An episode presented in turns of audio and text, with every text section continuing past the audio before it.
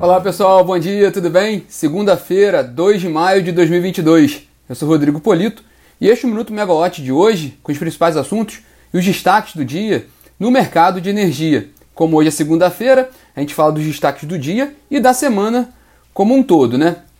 Bom, aqui no Rio de Janeiro o tempo está bom, com 25 graus neste momento.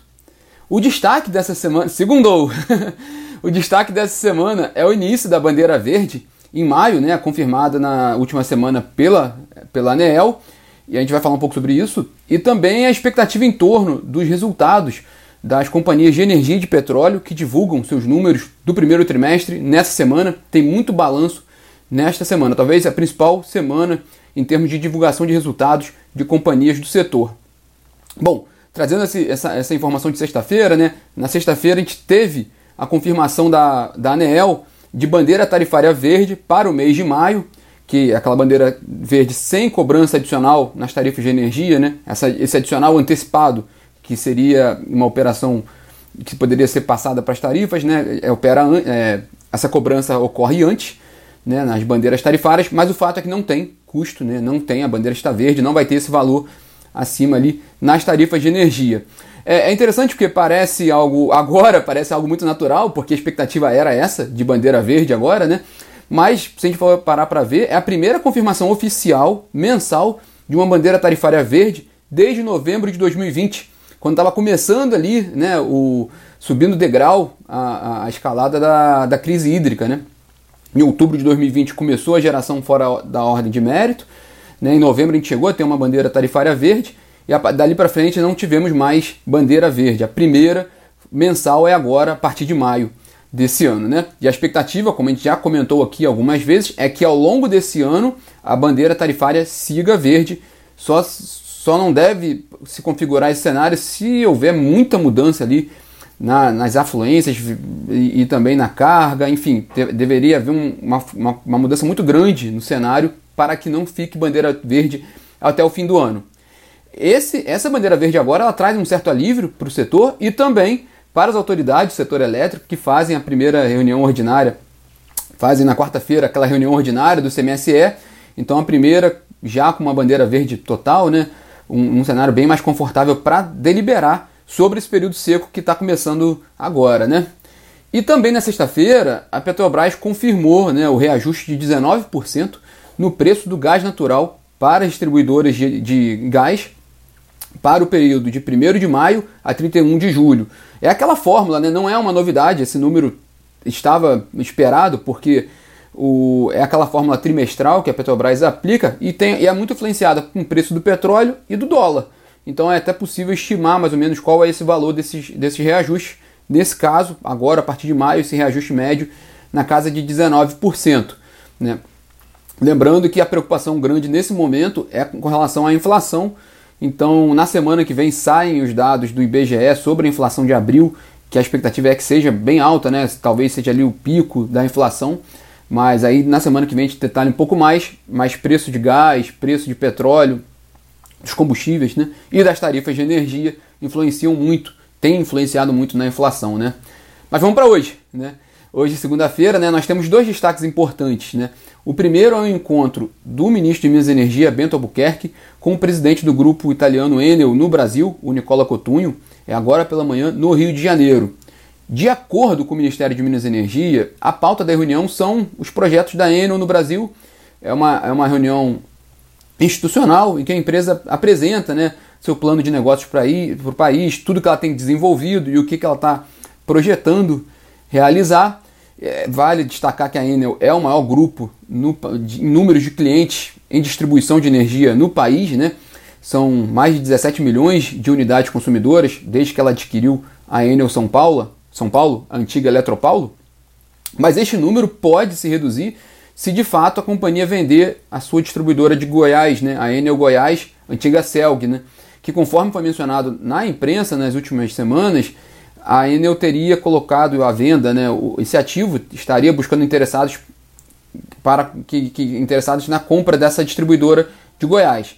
A Enel, no entanto, não comenta esse assunto, inclusive ela, a resposta oficial dela é que ela não comenta rumores do mercado. É, na última semana, uma das potenciais interessadas, o grupo Neoenergia, é, havia também colocado que não tem interesse nesse momento numa possível eventual aquisição da Enel Ceará, porque nesse, primeiro, nesse momento agora a, o foco da Neoenergia é principalmente recuperar a distribuidora de Brasília, né? agora Neoenergia Distribuição Brasília, antiga SEB, que ela foi privatizada no fim de 2020 e a companhia iniciou as operações ali em março do ano passado. E é um ativo que estava muito desgastado, é, com problemas operacionais. A, a, a expectativa da Neoenergia é recuperar essa distribuidora de Brasília. E é interessante porque é um cartão de visita importante para a Neoenergia, porque está em Brasília, né? A distribuidora que atende ali os principais poderes, né? Então é, é, é de fato ali um, um, um, dever de casa importante que a Neoenergia tem a fazer nesse momento.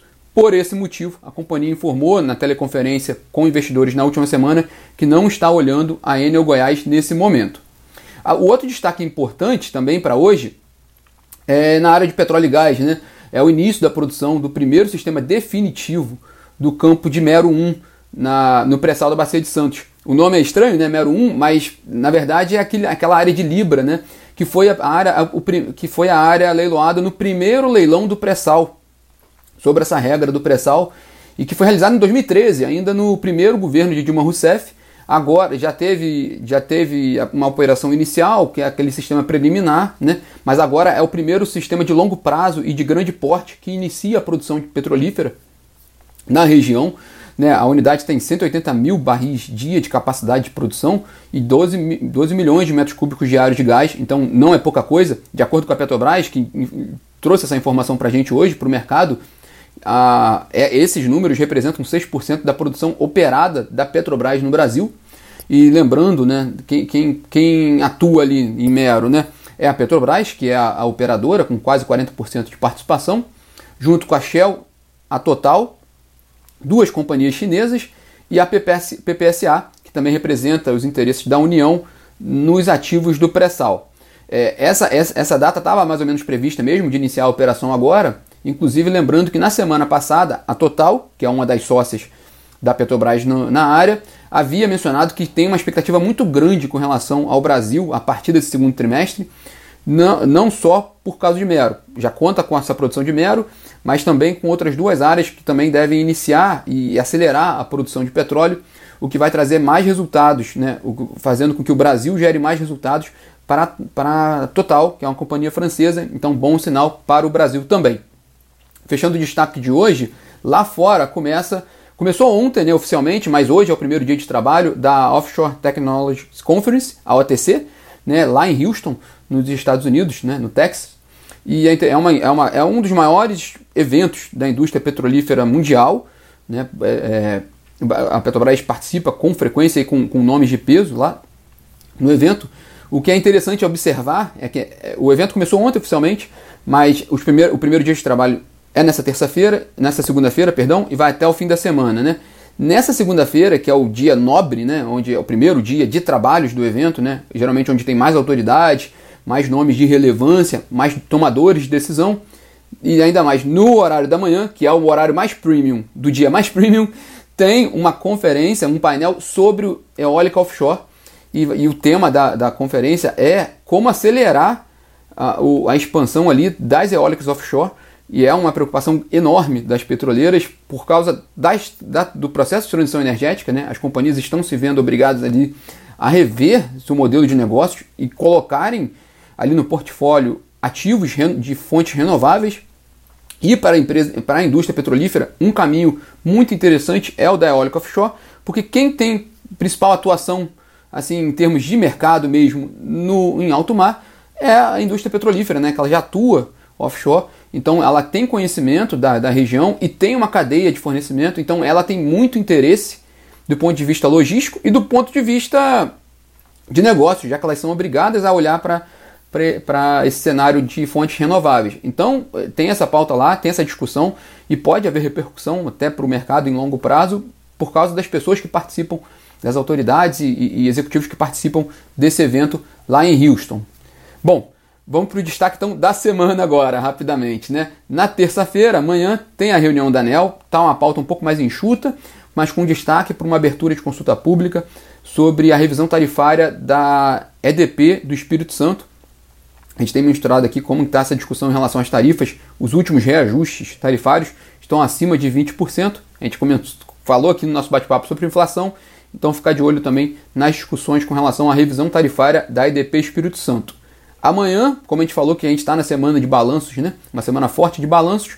Amanhã tem o resultado da ISA CETEP, uma das maiores transmissoras de energia do país, e da petroleira 3R Petróleo, que é uma petroleira que está muito interessante, é, não só porque ela abriu capital, ela é negociada em bolsa, mas porque ela, ela é uma das companhias que mais compra ativos da Petrobras no plano de desinvestimentos. São ativos pequenos, então em termos de valores não é a maior compradora, mas em número de, de, de ativos é uma das maiores, uma das companhias que mais participa dos processos de desinvestimentos da Petrobras. Na quarta-feira tem o CMSE, né, reunião ordinária do CMSE, a primeira depois do PMO realizado na semana passada ali pelo ONS, a primeira já no mês considerado de período seco, tradicionalmente, e a primeira com bandeira tarifária verde. Então vamos ver qual vai ser o, o que, que vem ali nessa ata da, da reunião do CMSE dessa quarta-feira. Na quarta-feira também sai o resultado da PetroRio, que é outra petroleira independente brasileira, de menor porte, se a gente comparar com Petrobras, mas que acabou de adquirir o campo de Albacora Leste, um campo muito importante da Petrobras na bacia de Campos, que só pelos números, assim, é, grandes números, faz praticamente a empresa dobrar seu volume de produção. E vai ser a primeira vez que a companhia fala abertamente, né, dessa, sobre essa operação. Né? Vai ser a primeira oportunidade que ela vai ter de falar com um grande público né, de investidores após essa operação é, aprovada na semana passada e ela vai contar um pouco dos seus planos. Embora ela já tenha divulgado muito dos seus números, é interessante, é importante acompanhar. Bom, vai ter o resultado né, da PetroRio na quarta, é importante acompanhar na quinta a teleconferência da companhia, que deve falar muito sobre Albacora Leste.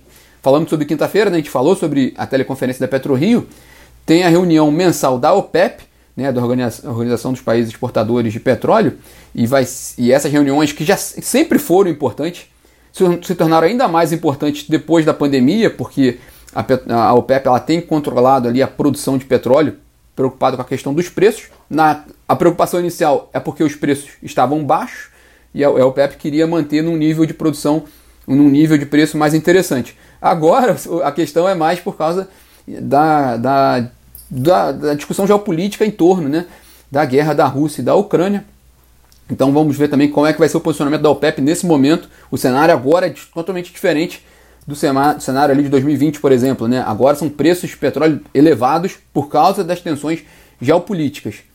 Bom, também na quinta-feira, quinta-feira é um dia recheado de balanços. Né? Na área de energia vai haver divulgação do resultado da AES Brasil, da Engie Brasil Energia, duas grandes companhias do setor de energia no país. E na área de petróleo saem resultados. Lá fora sai o resultado da Shell, e aqui no Brasil sai resultado de Petrobras e de Petro Recôncavo. Então, quinta-feira vai ser um dia importante em termos de números, né? E, ainda quinta-feira, no minuto de quinta-feira, a gente fala bastante sobre isso. É, e na sexta-feira tem a teleconferência dessas empresas que divulgam resultados na quinta-feira. Então, principalmente ali, o principal tema, a principal agenda na sexta-feira vai ser a Petrobras, porque vai ser a primeira teleconferência e a primeira entrevista coletiva né, provavelmente né, a empresa deve confirmar essa entrevista coletiva com o um novo CEO, né, com o um novo presidente da companhia, o José Mauro Coelho. Então é importante também essa sexta-feira, porque vai ser a primeira vez também que ele vai ter um fórum grande para falar sobre seus planos para frente. Né? Para ficar de olho nessa semana, sempre né, privatização da Eletrobras, então continuar acompanhando as discussões em torno desse assunto. Por enquanto, o que está marcado né, é a é reunião do TCU, do Tribunal de Contas da União, o julgamento do TCU no dia 18 de maio, retomando o, o processo ali que o ministro Vital do Rego havia pedido vistas. Então, a gente tem essa retomada no dia 18 de maio. Até lá, vamos ficar de olho se tem alguma informação nova ou não. O que é interessante lembrar é que nos últimos dias foram publicadas reportagens falando na imprensa sobre as adversidades no mercado de capitais brasileiro, né? É, de pouca possibilidade de, de, de IPOs, né? empresas fazendo é, lançamento de ações, por causa das adversidades, de volatilidade no mercado, e também sobre esses riscos para a privatização da Eletrobras. Lembrando que não é uma privatização clássica, o próprio governo faz questão de dizer isso, né? não vai pegar a empresa e vender para um único dono. A ideia é fazer uma operação no mercado, né? fazendo uma emissão de, de, aumento de capital por meio do qual a União não participa. E aí, nesse caso, ela vai ser diluída, ficando com a participação menor de 50%, tecnicamente configurando né, uma desestatização. Eu resumi, resumi, muito aqui, mas é isso que, que esse que é a operação. E um mercado muito volátil, muito adverso, não favorece uma operação desse tipo. Por outro lado, a gente não está falando de qualquer empresa, a gente está falando de Eletrobras, e é um momento, uma das últimas janelas de oportunidade de privatização. Então, é, vale a pena a gente acompanhar qual vai ser né, a avaliação do mercado com relação a essa operação, mas tudo depende do dia 18 de maio. Então, vamos só ver o que, que pode acontecer de informações em torno disso até lá.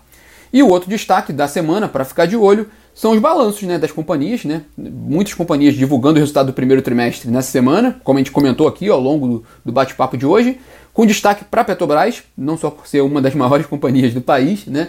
mas também porque ela tem uma influência muito grande no mercado. Então, para a gente também ver qual é né, as orientações que a gente pode ter ao longo dessa semana também com relação a preço dos combustíveis. Lembrando que o, há mais de 50 dias a companhia não faz um reajuste de preços, e o último foi aquele, um reajuste elevado, na ordem de 25% no caso do diesel, e que provocou o desgaste daquele presidente no momento, né, o general Joaquim Silvio Luna, e que acarretou com a mudança no comando da Petrobras, e aí quem assumiu foi o, o José Mauro Coelho. É, bom, tem mais de 50 dias sem um reajuste, e segundo dados da Abicom, da Associação Brasileira de Importadores de Combustíveis, o preço do diesel hoje, né, com base nos dados de sexta-feira, está com uma defasagem, o preço, do, o preço do diesel no Brasil está com uma defasagem de 14% em relação ao preço de paridade de importação. No caso do, da gasolina, esse, essa defasagem é de 7%. Na semana passada chegou a ser maior essa defasagem, mas esses números da Abicom mostram que há um espaço matematicamente falando, há um espaço para reajuste, considerando que a Petrobras segue a política de paridade né, de preço de importação. Então a empresa sempre busca repassar, né, é, fazer, acompanhar o preço internacional. Com isso há um espaço para um reajuste. É, essa, é, essa é a questão. Quando ele vai ocorrer, a gente não sabe. E considerando que essa semana tem resultado e tem teleconferência e entrevista, esse é um assunto talvez ali um dos que vai mais pipocar em relação à agenda da, da Petrobras nessa semana, para a gente ficar de olho. Bom, pessoal, esses são os destaques dessa segunda-feira e dessa semana, uma semana que promete ser muito movimentada, mas muito interessante, né? Uma semana com bandeira verde, então vamos aproveitar esse momento também. Quem entrou aqui no bate-papo depois do começo, já já o podcast está subindo nas plataformas de streaming e vocês podem assistir, é, ouvir, né? E também lá fazer a, a, a selecionar ele para sempre ficar para sempre notificar vocês quando subirem os podcasts diariamente. Bom, pessoal, tenham todos uma ótima segunda-feira e uma ótima semana. Tchau, tchau.